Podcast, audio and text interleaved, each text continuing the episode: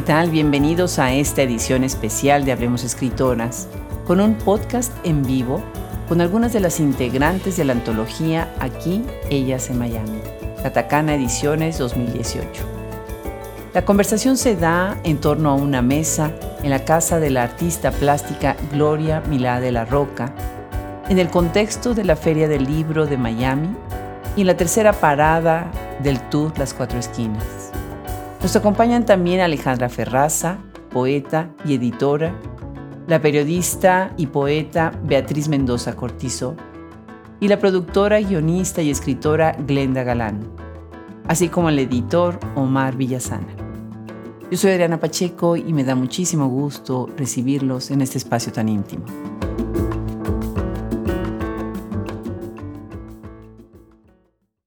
Sin lugar a dudas, para algunos, Miami es la ciudad paradisiaca a donde todos quieren ir. Es la que está llena de restaurantes cubanos, de centros comerciales con tumultos de compradores de ropa de marca, lugares para bailar salsa, playas donde caminar y avenidas llenas de palmeras. Es también la ciudad del tráfico de drogas, la de los paisajes y personajes sórdidos, marginales. Las playas de Miami, como las de South Beach, con su preciosa arena blanca, son para los que venimos de lejos el lugar donde lo americano se latinoamericaniza, donde se ven los cuerpos perfectos que evocan otras playas del continente como la de Copacabana.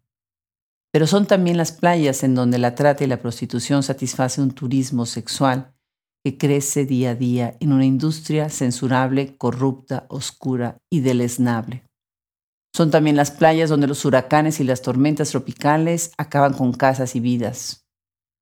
Son las de las aguas que llevan balseros que han dejado su tierra llenos de esperanza por una nueva vida o con gente que lleva los sueños hechos pedazos. Pocos lugares tan contradictorios y ambivalentes como Miami y tan inspiradores para escribirlo, para romper la cantidad inmensa de mitos, de falsas ideas y de estereotipos para darle otra luz. Las voces de las colaboradoras en este libro, aquí, ellas en Miami, hablan de su propio Miami. Y nuestra conversación con ellas es también sobre un proyecto que ha marcado la literatura sobre la ciudad. Revista Nagari y la editorial Catacana, que han creado juntos la comunidad nagariana, como se llaman a sí mismos. Durante muchos años han impactado a la comunidad con su proyecto Cetra, y los talleres que tuvieron de lectura y escritura en la icónica librería Books and Books. Lugar en donde otra promotora de la literatura en esa ciudad, Gloria Noriega, hizo un gran impacto también durante muchos años. Quedamos en deuda con Alejandra Ferraza y con Omar Villasana por haber iniciado esta conversación. Pónganse cómodos y disfrutemos este podcast especial. El viaje que hacemos a Miami, todos los que venimos al Book Fair que se organiza acá, pues tiene muchas sorpresas, tiene muchas cosas buenas. Está la expectativa de con quién vamos a hablar, con quiénes vamos a comer, con quiénes vamos a cenar, con quiénes vamos a disfrutar esta ciudad que tiene tantas, pero tantas caras. Pero la única cosa que nunca pensé que iba a pasar es que iba yo a ser invitada a esta casa tan linda, con este arte, con estas caras, con este talento con este gran amigo. Y bueno, pues muchísimas gracias, Gloria, por recibirnos en tu casa. Muchísimas gracias en nombre de, Hablemos Escritores. Placer, placer para todos nosotros y para nosotras. No, pues me encanta, me encanta. Y acá, bueno, la que planeó todo y manipuló todo atrás fue, Alejandra. Alejandra, mil gracias. No, al contrario, fue también un placer. Y conocerte muchísimo más personalmente, aunque nos estuvimos comunicando por texto, por audio, pero conocerte en persona es muy emocionante. No, igualmente. Además, nosotros nos hablamos temprano por la mañana, ¿verdad? Bien tempranito, sí. Eso me encanta. Pues Beatriz también, encantadísima de conocerte. Ahorita vamos a hablar cada una de, de dónde vienen, qué hacen y todo lo que han hecho y lo que van a hacer con este libro. Glenda, Qué maravilla. Muchísimas gracias también por sumarte a esta reunión tan linda y tan acogedora. Gracias a ti, a todas ustedes por estar aquí conmigo y por esta invitación tan interesante y tan hermosa después de, esa pandemia que nos consumió y nos alejó. Vernos y estar juntas es unir fuerzas. Claro. Bueno, vamos a empezar platicando. Platíquenos cada una de ustedes tiene su Miami y el Miami que era de cada una de ustedes individual lo reunieron en un libro, que es un libro que tengo acá en mi mano, me encanta, de la editorial Catacana y acá está Omar Villazaña que nos va a acompañar un rato y demás. ¿Verdad, Omar? Por supuesto, Adriana, eh, un placer como siempre conversar contigo y felices de que se dé a conocer esta publicación que la hicimos con tanto cariño. Me encanta, me encanta. Platíquenme, ¿cuál es su Miami? Beatriz, ¿de dónde eres tú? ¿Cuál es tu Miami? La salida. Tratando de entenderte, me perdí en tu mundo y encontrar la salida no fue fácil. Tuve que escaparme a una tierra extraña y exiliar tus caricias, tus recuerdos. Perdida en la ciudad, vagué en patines, haciendo amigos entrañables. Viví a plenitud sin tu presencia, haciendo mía cada fiesta. Pasaron noches, llené diarios, llevé a mi cama amantes varios. Pasó la rumba, ordené la casa y me senté a esperar a tu reemplazo.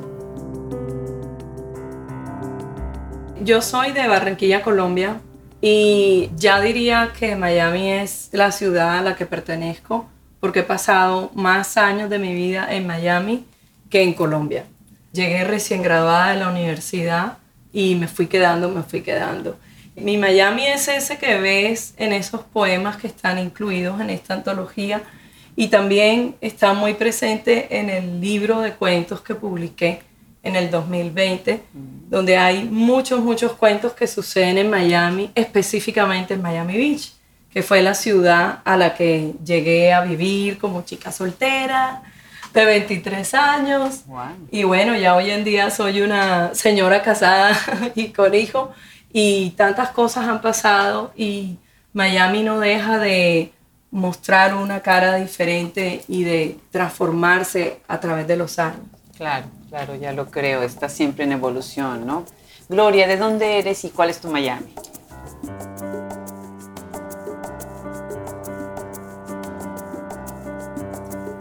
Pleamar. La noche cargada de mil luceros alumbra un barco en su proa.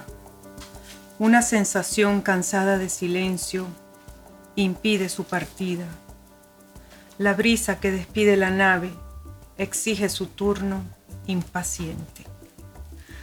Allí se ve cómo caminan los marinos, voces quietas. Todo se palpa en la desvelada, en la negrura de sus fantasías. Soy venezolana, de la provincia de Venezuela. Y mi Miami es donde esté la familia y los amigos es también una liberación para mí el haber llegado aquí y poder lograr cosas que en mi país no hubiera podido como persona, no como artista ni como escritora, pero sí como persona. Y eso agradezco mucho a esta ciudad. Claro que sí, claro que sí. Alejandra, ¿de dónde eres y cuál es tu Miami? Miami ciudad soleada. Deconstruiste mi vida bajo un mar abierto con oleaje de nostalgia y calles ausentes. Detuviste mi reloj en añoranza de la ciudad que había dejado y que apenas estaba descubriendo. Lentamente, arrullada por tu canto, me acunaste en tu sopor y me quedé dormida. Bueno, yo soy de Argentina, llegué aquí hace muchos años cuando Miami no era lo que es ahora. Era una aldea, yo venía de Buenos Aires, una ciudad vibrante, con muchísimos encuentros literarios y llegar acá fue para mí un impacto terrible. Y justamente en la poesía que está aquí, ellas en Miami, es un poema que yo lo divido en cuatro etapas. Fueron las etapas en las que yo sufrí la nostalgia de mi Buenos Aires, las diferencias que había acá mismo en el español, porque uno habla español, habla la misma lengua, pero hay ciertos modismos que uno no llegaba a entender. Después uno los va incorporando y eso lo digo también en el poema. Y finalmente me enamoré de Miami. Es aquí donde formé mi familia y bueno, esta es mi ciudad ahora en estos momentos y no la dejaría por nada. Pero fue duro al principio, fue ah. duro. Pero esta es mi ciudad. Qué interesante. Siempre idealiza uno esta idea de llegar a Miami, ¿no? Sobre todo cuando vienes como turista. Ahorita platicaremos de eso y de repente la realidad te alcanza, ¿no? Definitivamente. Glenda, ¿de dónde eres y cuál es tu Miami?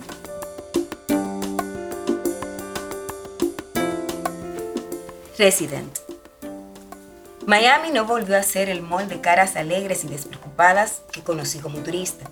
Miami se convirtió lentamente en el pantano donde se hunden los sueños de miles de hispanos que esperan desde aquí llegar a Estados Unidos. Pues soy dominicana de Santo Domingo, una ciudad que también tiene mar, o sea que para mí ha sido fundamental estar viviendo frente al mar porque he vivido en otros estados y no es lo mismo para mí. El mar es realmente es un personaje en mi literatura, creo, y la ciudad también. Son dos, personajes que son constantes. Mi Miami es una grata sorpresa realmente porque yo llegué ya adulta con dos niños pequeños y que ya son hombres, eh, hombre y mujer. y mm, realmente igual que Alejandra, eh, no fue fácil para mí el llegar aquí ya acostumbrada a vivir en mi isla llegar y ver todo tan diferente, pero la grata sorpresa es que de frente a todas las personas con nacionalidades diferentes, hispanas también como yo, encontrar que soy dominicana, pero también soy de Miami ahora. Ese no soy, como decía en un poema que escribí, eh, ni de aquí ni de allá, ¿verdad? Ahora soy de aquí y de allá, soy mar, soy sal. Algo así decía en ese poema. Y es eso, es descubrir que no dejé de ser, sino que gané. Gané ser parte de una comunidad de latinos que somos de Miami. Y es algo muy, muy sui generis porque no es algo que se da muy, muy a menudo en otros lugares. Y eso para mí me ha enriquecido muchísimo como persona, como ser humano, pero también como escritora. Qué bien. Qué interesante, ¿no? Hablamos siempre del territorio, compartimos territorio. Tu territorio es acuoso, es un mar, ¿no? Es agua eso es lo que, bueno, pues te hace estar otra vez en casa, aunque no estés en tu país en donde naciste y adoptar este país, ¿no? Qué interesante. Ahora, yo entiendo que ustedes son muy activas, han hecho muchísimas cosas por la literatura, tienen, bueno, pues este proyecto maravilloso de editorial y de revista y otras cosas que han hecho. Cuéntenos un poco sobre cuáles son las iniciativas que han tenido ahorita, que estoy llegando acá. Gloria me recibe con unas bellísimas revistas de Nagari que son preciosas, me encanta la edición, muy bonita. Pienso mucho en la revista Artes de México, esta revista tan icónica, y Omar y yo sabemos bien de qué estamos hablando. Y bueno, pues platíquenme, Alejandra, Gloria, ¿qué han hecho ustedes dentro de esta gran comunidad? Bueno, nosotras comenzamos en el proyecto cultural con Proyecto CETRA, que fue la organización que nos unió a Alejandra y a mí, básicamente también a Omar, que llegó casi al tiempo que yo creo que nos diferenciamos un mes o dos meses, algo así. Pero quien nos recibió fue Alejandra y Lidia en Proyecto CETRA. Mm. Ahí conocí yo el equipo y hacíamos, lo primero que se hacía eran talleres cuando empiezan los talleres, empiezan también a conversar acerca de la revista, que ya era un proyecto que tenía Alejandra y Lidia, que no la conoces hoy porque lamentablemente no pudo venir. Ellas tenían ya el proyecto de la revista, ya tenía el nombre de Nagari y ya tenía una base, que era la ciudad. Y se hizo realidad la número cero.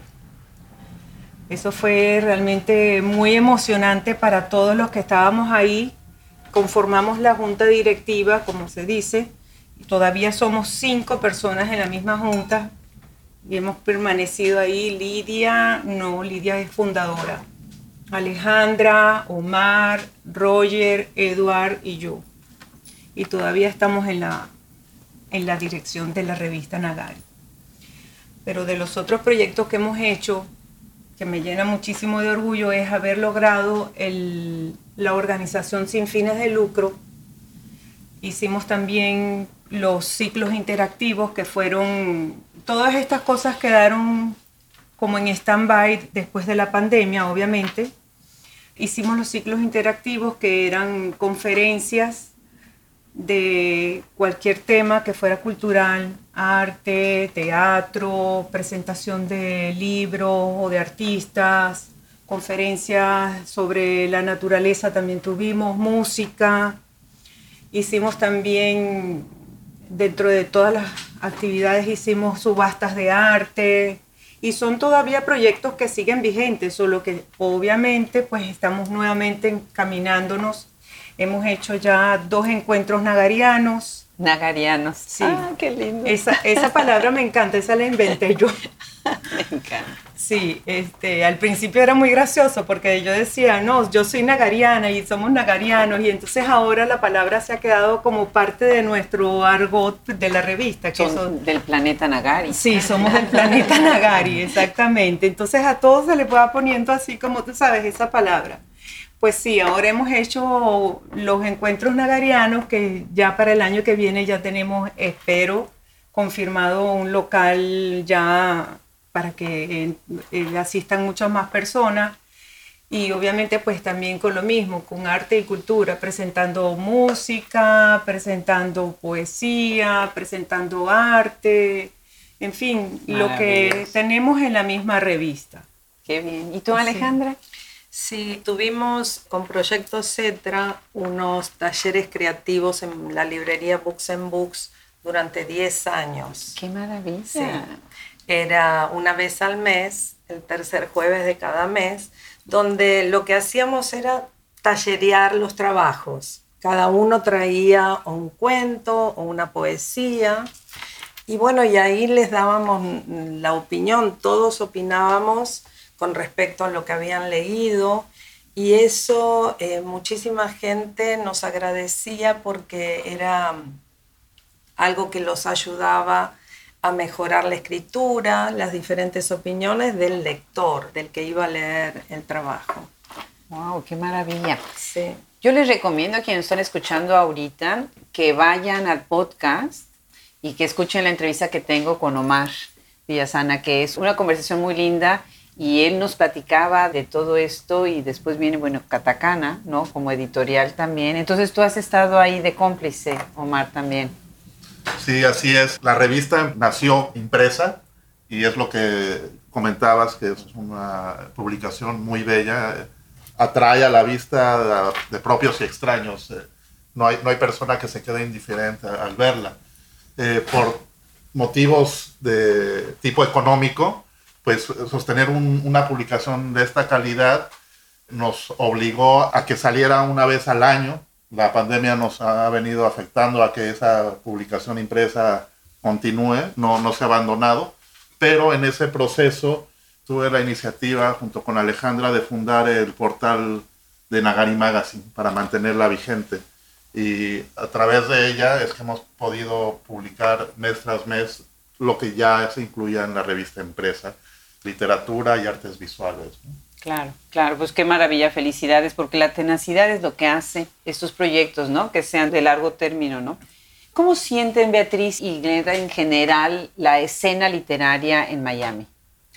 Bueno, yo quiero decir que fui testigo de la barrera del nacimiento de Nagari en la casa de, de Rubí Arana, conocí a Lidia y cuando, lo conocí cuando era Proyecto Cetra y esto era una cosa nueva, una cosa que iba a surgir y me identifico con lo que dijo Alejandra al principio porque cuando yo llegué a Miami llegué de Bogotá y Bogotá tiene esa vibración de Buenos Aires de que hay mucha cultura y llegué a este desierto cultural en el 96 en español, todavía muchas cosas eran en inglés y era muy incipiente el movimiento cultural en español, el movimiento literario. Entonces viví algo similar. Y para retomar, pues, mm, recuerdo, tengo así como el recuerdo de Lidia dar la explicación de qué significa Nagari. hemos hablado de eso, de dónde proviene esa palabra que si mal no recuerdo creo que está escrito, pero que significa ciudad, que es lo importante de la ciudad. Entonces, bueno, esa escena literaria se ha ido transformando con los años y ya he pasado tantos años aquí y he pertenecido a varios grupos. Entonces, ese caminar empezó en el año 97, precisamente en una feria del libro de Miami, donde me encontré en una caseta que decía escritores colombianos. Y de ahí surgieron grandes amistades que todavía conservo y tuvimos nuestro pequeño movimiento cultural colombiano, escritores de la diáspora. Eh, hacíamos un evento cultural también que se llamaba la revista oral y hacíamos básicamente, tomábamos un escritor como tema y todos escribían, un pintor pintaba en vivo la portada de una revista. Era como un poco de performance, ¿no? Y sí, he ido transitando por diferentes grupos. Este es uno de los grupos que hay en Miami, pero luego pues hay otros que podríamos estar un rato largo hablando y no diría, algunos son alrededor de las nacionalidades, ¿no? Los cubanos, los colombianos, pero la particularidad de Nagari es esa, que no importa tanto la nacionalidad, sino ese quehacer cultural es el que nos reúne. Qué maravilla. Ahorita que te estoy oyendo con tu acento colombiano, me encanta porque ha sido un mes muy cercano a Colombia. Acabamos de entrevistar a, María Paz Guerrero, que es una escritora joven colombiana, increíble, que además edita con una editorial que se llama Impar, que es también colombiana. Hace poco estuvimos con Pilar Quintana en Nueva York bellísima voz, y Carolina Sánchez también colombiana, entonces ha sido como que Colombia ha estado muy cerca ahorita. Lenda, ¿y para ti qué ha sido la cena literaria? ¿Cómo la ves ahora? Mira, el más reciente libro que publiqué fue en Colombia, o sea que seguimos en esa, y tiene que ver con la escena de Miami y bueno, latinoamericana. Es un compendio de cinco años de, de periodismo literario que tengo aquí hecho en, en esta ciudad y que una parte de ella se divide en, los sitios donde hice las entrevistas y una de ellas es Miami. Eh, no necesariamente escritores de aquí, pero sí creo que desde que llegué encontré cierta apertura, cierta escena ya, ya montada. Eh, yo llegué en el 2006, pero tengo que irme a Connecticut y cuando vuelvo ya, sí ahí ya me pongo a estudiar periodismo, empiezo a buscar eh, lugares donde se escribe, donde haya talleres me integro a un grupo que se llamaba Escritores de Miami, que mm. hoy éramos incipientes escritores, o sea, era, y varios de ellos ya han ganado premios importantes aquí de la ciudad. Y luego doy con Nagari. Y mm. me llamó tanto la atención la forma de ellos integrarse al movimiento cultural de Miami, que en ese momento era muy cubano y que ha ido integrándose también otras culturas. Eh, y eso era lo que me llamaba mucho la atención de Nagari, que abrazaba todo lo que éramos de otras eh, nacionalidades. Los cubanos también nos abrazaron, pero ellos en específico eran bien abiertos a todas las nacionalidades y eso me llamó mucho, me unió mucho a ellos. Cuando vi la revista me enamoré porque la delicadeza con que trataba cada texto que publicaban, hermosísimo, una publicación maravillosa el que, el que nos esté escuchando y pueda accesar a ella porque también está online. Eh, eh, se va a llevar un banquete porque hay publicaciones hermosas ahí. Y no, creo que la actividad aquí literaria se vio un poco mermada, claro, por la pandemia, pero ha ido creciendo, yo creo, que nos hemos ido integrando todos. Creo que, mm, no sé, creo que Miami, esa es la. Mucha gente dice que Miami no tiene una personalidad porque como venimos de diferentes sitios, pero creo que la personalidad de Miami es, esa, es que somos eh, eh, multiculturales dentro del español, ¿verdad? Y eso lo habíamos hablado, eh, lo había hablado yo con Omar una vez y llegábamos como a, esa, a ese punto de vista que compartíamos. Y sí, aquí se hacen muchas cosas, lo que pasa es que a veces es muy cuesta arriba porque como estamos en Estados Unidos, el idioma es el inglés. Y los jóvenes como mis hijos les gusta más, aunque dominan bastante bien el español perfectamente, leen, leen en inglés más que en español. O sea que es un poco más cuesta arriba ya lo de, lo de encontrar lectores tal vez, pero realmente yo como escritora simplemente escribo. Ya el que vaya a leer Esa es otra cosa. Alejandra, cuéntanos de este libro tan lindo. ¿Cuántas escritoras lo integran? Me parece un proyecto muy abarcador porque las voces son muy diversas, los perfiles. Mañana voy a tener el gusto de entrevistar a, Kelly Martínez Grandal, que también está en el libro. Y bueno, cuéntanos un poco, ¿cómo es que llegan a aquí ellas en Miami? ¿Por qué los corchetes también me encantan? Bueno, eso es un juego de palabras. Aquí ellas, aquellas en Miami. Aquí en Miami. Bueno, quisimos aunar diferentes voces que dejaran saber de qué manera veían Miami justamente, cuáles eran las experiencias, las vivencias, y creo que todas son diferentes. Son 24 poetas que si me permites las quiero nombrar. Por favor.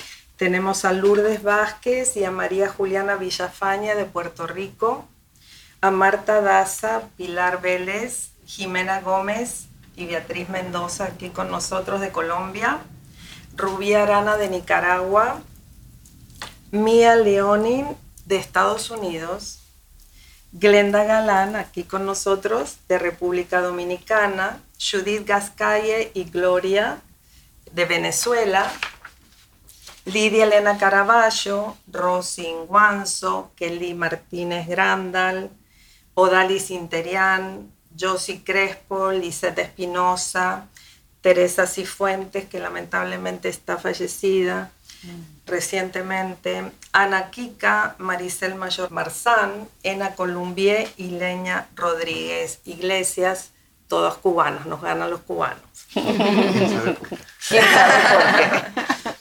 Pero sí, cada una de ellas tienen una manera diferente de, percibir la ciudad. Y bueno, eso es lo que me parece que es interesante del libro y que somos mujeres. Claro. Y no por la cuestión de género, sino el espacio en que todo sea el colectivo de escritoras va a dar la dimensión de las escritoras. Se pueden hacer otro tipo de antologías en donde tenemos escritores y escritoras pero este tiene su sabor muy particular y eso precisamente es una de las líneas que atraviesa el libro, por lo que también noto, ¿no? Y tú, Alejandra, hablas muy interesante en, tu poesía, hablas de la comida y hablas de los espacios. Y bueno, pues sí, cuando uno es migrante, cuando uno vive en la diáspora, la comida es la comida. O sea, yo después de tantos años en Texas, yo sigo extrañando la comida mexicana, ¿no? Platícanos un poco de cómo es escribir la poesía desde esas pequeñas sutilezas de la vida como es comer. Sí, porque, mm, bueno, acá hay de tantas diferentes nacionalidades, cada uno con sus platos favoritos. Y eso fue cuando me empecé a amigar con Miami, que le empecé a tomar el gusto. Y empecé a conocer todos esos platos y también con respecto al idioma, porque a pesar de que todos hablamos español, hay modismos, hay maneras de nombrar ciertas cosas que son diferentes, lo cual trae complicaciones. Y bueno, yo llegué al punto de incorporar todas esas palabras que en un momento yo no sé si venían de mi país o si eh, las aprendí acá porque las incorporé tanto que hay momentos que no sé, era la traje de mi país esta palabra o la aprendí acá. O sea, sucede eso, ¿no? Que uno se va como unificando con las diferentes nacionalidades y, y sí, uno forma un todo, ¿no? Sí, claro. Con sus diferencias. Pero eso es lo lindo de Miami y es lo que hablaban recién. Esa es la característica de Miami. Claro. Por eso le llaman el melting pot. Que además a veces es melting porque sí queda todo como deshecho, como en una sola masa homogénea, pero a veces no. Vemos esos pequeños pedazos, ¿no? De cada una de las nacionalidades, ¿no? Sí, de lo más interesante. Y hablando precisamente de esta dimensión más allá de lo que es la vida diaria y demás. Yo veo con gloria que parte del arte que está en el libro es tuyo. Y ahora que entro a tu casa, pues lo primero que veo, encuentro el cuadro ahí y está el otro también que está ilustrando el libro. Bueno, tú eres artista y estás llevando el arte tu arte en la poesía y tu arte como, como artista al libro. Cuéntanos por qué. Bueno, lo que te puedo contar sobre la parte artística del libro, que es la portada y, las ilustraciones. Em, yo antes de llegar acá a Miami tenía un taller de esculturas en hierro. Mm. De hecho, solo pude traerme una de las esculturas mías. Cuando llegué aquí no pude abrir un taller de hierro porque era muy cuesta arriba para mí y empecé a trabajar con un Y ahí resultó mi trabajo en carboncillo. Entonces, cuando nosotras, Alejandra y yo, nos decidimos en este proyecto nagariano también, que fue el poemario de mujeres en Miami, dijimos, bueno, vamos a poner, vamos a poner una, una de las piezas mías acá en la portada. Y casualmente, pues Omar fue el que dio con la fracción de la pieza en la portada del libro. Y a mí me parece que quedó muy bien, pero tú sabes que hablando de esto, la gente cree que son cabelleras, no. No son cabelleras, son plumas. se proyectaron muchísimo. Sí, este, y así fue como quedó la portada del libro. Y la, el, título también fue un juego de palabras a Alejandra y yo en esta mesa casualmente. ¡Qué bien! Sí. Oh, es el génesis del libro, regresamos al génesis. Sí, sí, llegamos al, al nacimiento. El libro es toda una complicidad porque este libro, la selección se hizo principalmente entre Gloria, Alejandra y un servidor. Y como lo mencionó Gloria, el arte le pertenece a ella, pero toda la parte que fue el diseño de portada y maquetación en este libro en particular lo realicé yo claro, con la mirada acuciosa y el visto bueno de, Gloria y de, Alejandra. Y algo que también creo que es importante mencionar de la génesis de este libro es que las poetas que están incluidas son todas poetas nagarianas. Sí. tomando Eso fue un punto que nosotras tomamos en cuenta cuando empezamos a hacer la edición, que las, las poetas que iban al libro y, iban a ser nagarianas en principio. Obviamente hubo muchas que no participaron porque por una razón u otra no quisieron o no pudieron. Y obviamente pues otras más que se nos pasó porque iban un poco más allá del límite de Miami. En fin, eso fueron una de las variables por las que el libro quedó con 25 poetas. Pero uno de los puntos más importantes para nosotras era ese, que fueran poetas que hubieran participado en nuestros proyectos anteriores que fueran nagarianas, ¿verdad? y que estuvieran de acuerdo con el proyecto que era el libro para la organización, porque eh, todas las poesías que están aquí fueron prácticamente una donación, por decirlo de una manera. Mm. Todas lo hicieron con, el mismo gusto y, y, cariño que implementamos Alejandra y yo para el proyecto. Qué lindo. Bueno, es que además Omar es un gran cómplice. Entonces se suma a los proyectos con un entusiasmo. Ahorita nosotros que ya, ya somos socios, ¿verdad, Omar? En este proyecto maravilloso que es la traducción del libro Radicales Libres de la gran Rosa Beltrán por una gran traductora que es Robin Myers. Y bueno, Omar siempre ha sido eso, un eco y un apoyo para todos nosotras que estamos tratando de abrir puertas, Omar. Gracias. Gracias por eso. Beatriz, cuéntanos, tú vienes de una formación que tiene que ver con las letras desde tu mismo país, has colaborado en otras iniciativas y yo siento que en tu poesía se trasluce mucho esta idea del personaje, de lo que se ve en la calle, la gente. Y eso me parece fascinante porque sí, Miami está llena de personajes con comillas mayúsculas y negritas y subrayado, ¿no?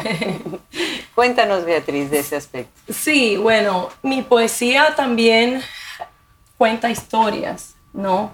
A veces lo que escribo es más que todo sentimiento, pero también he escrito muchas poesías que cuentan una historia, que son como cuentos en poesía, ¿no?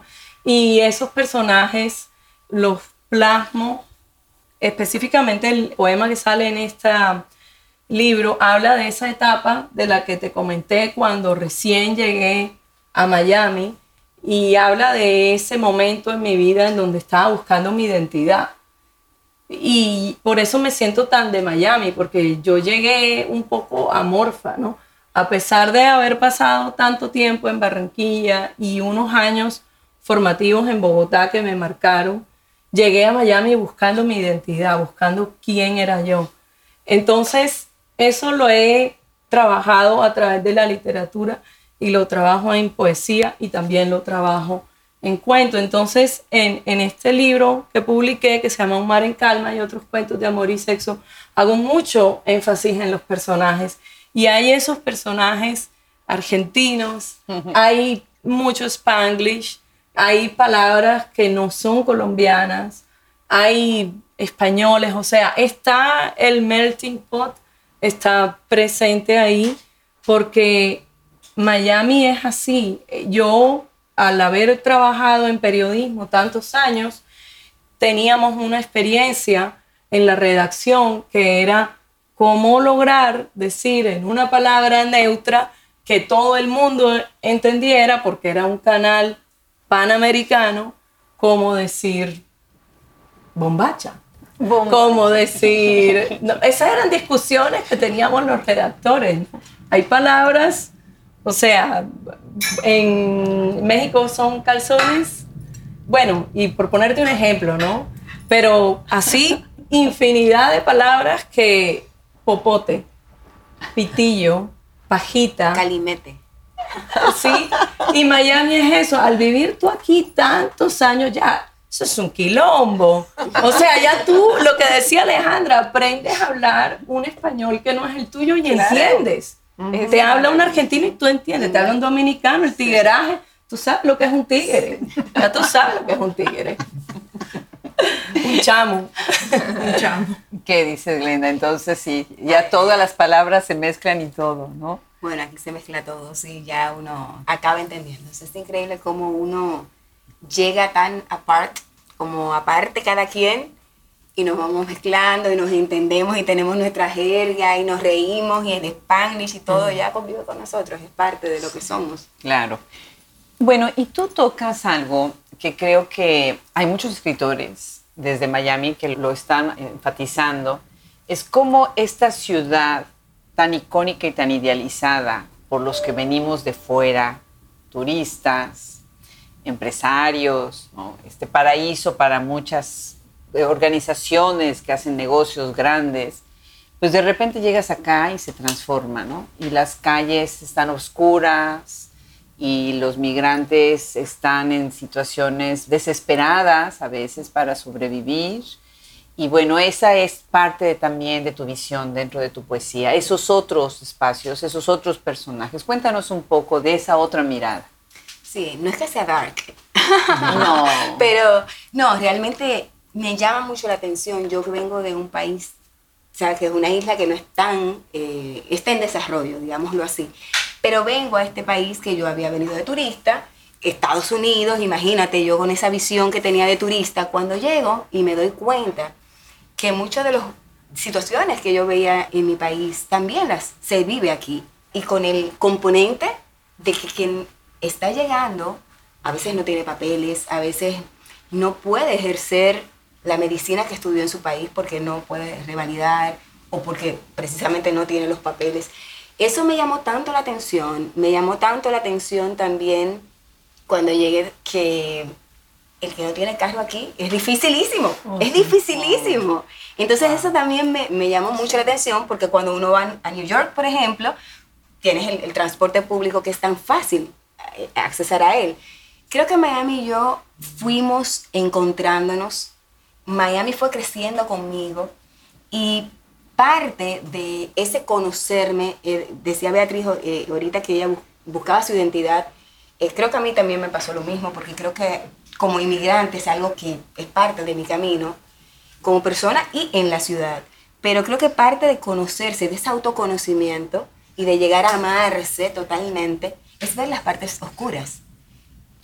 Yo amo Miami con las partes oscuras que tiene y sé que puede ser mejor, pero tiene tantas cosas hermosas que realmente es una ciudad que me ha abrazado a mí y yo le he abrazado a ella. Por eso te decía que es realmente Miami en mi literatura, en mi, poesía eh, y en mis cuentos.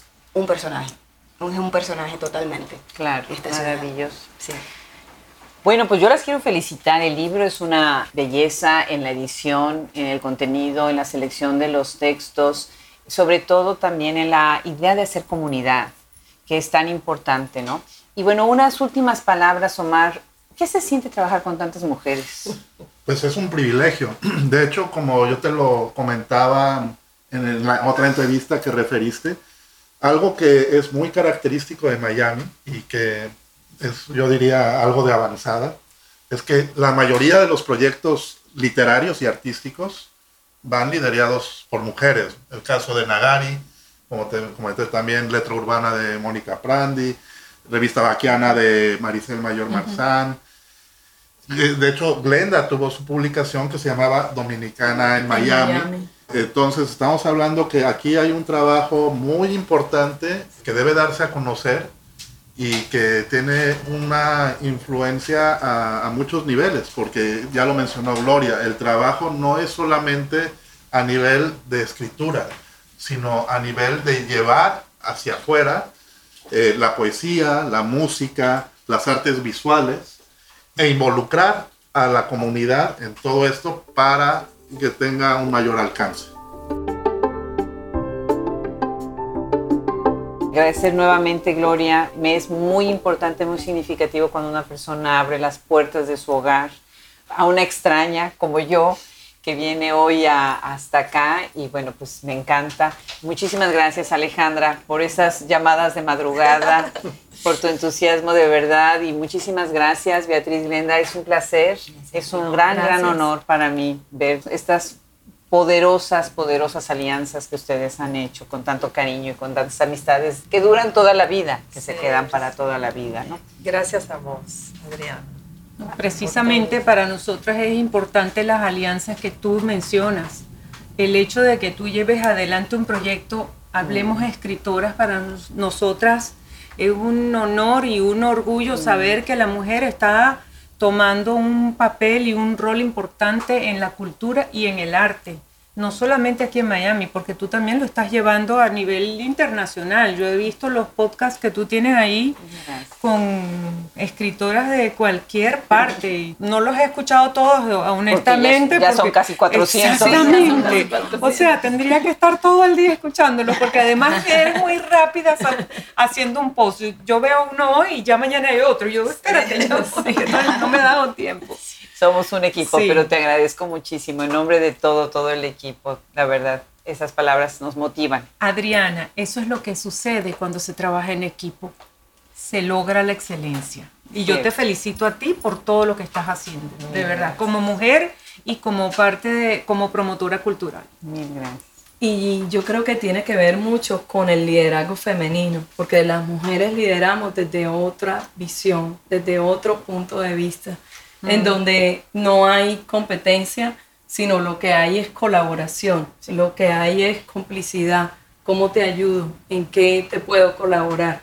Entonces, yo también estoy súper conmovida de que te hayas fijado en Nagari, de que te hayas fijado en Miami, de que destaquemos todo este mm. trabajo que nosotras hacemos, porque si nosotras no hablamos de nosotras, ¿quién lo va a hacer?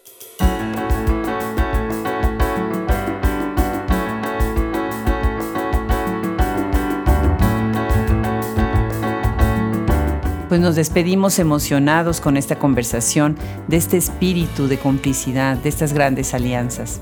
Muchísimas gracias a Alejandra, a Gloria, a Beatriz, a Glenda, a Omar. Y muchísimas gracias a todos ustedes que nos acompañan cada semana. Ayúdenos a seguir difundiendo esto.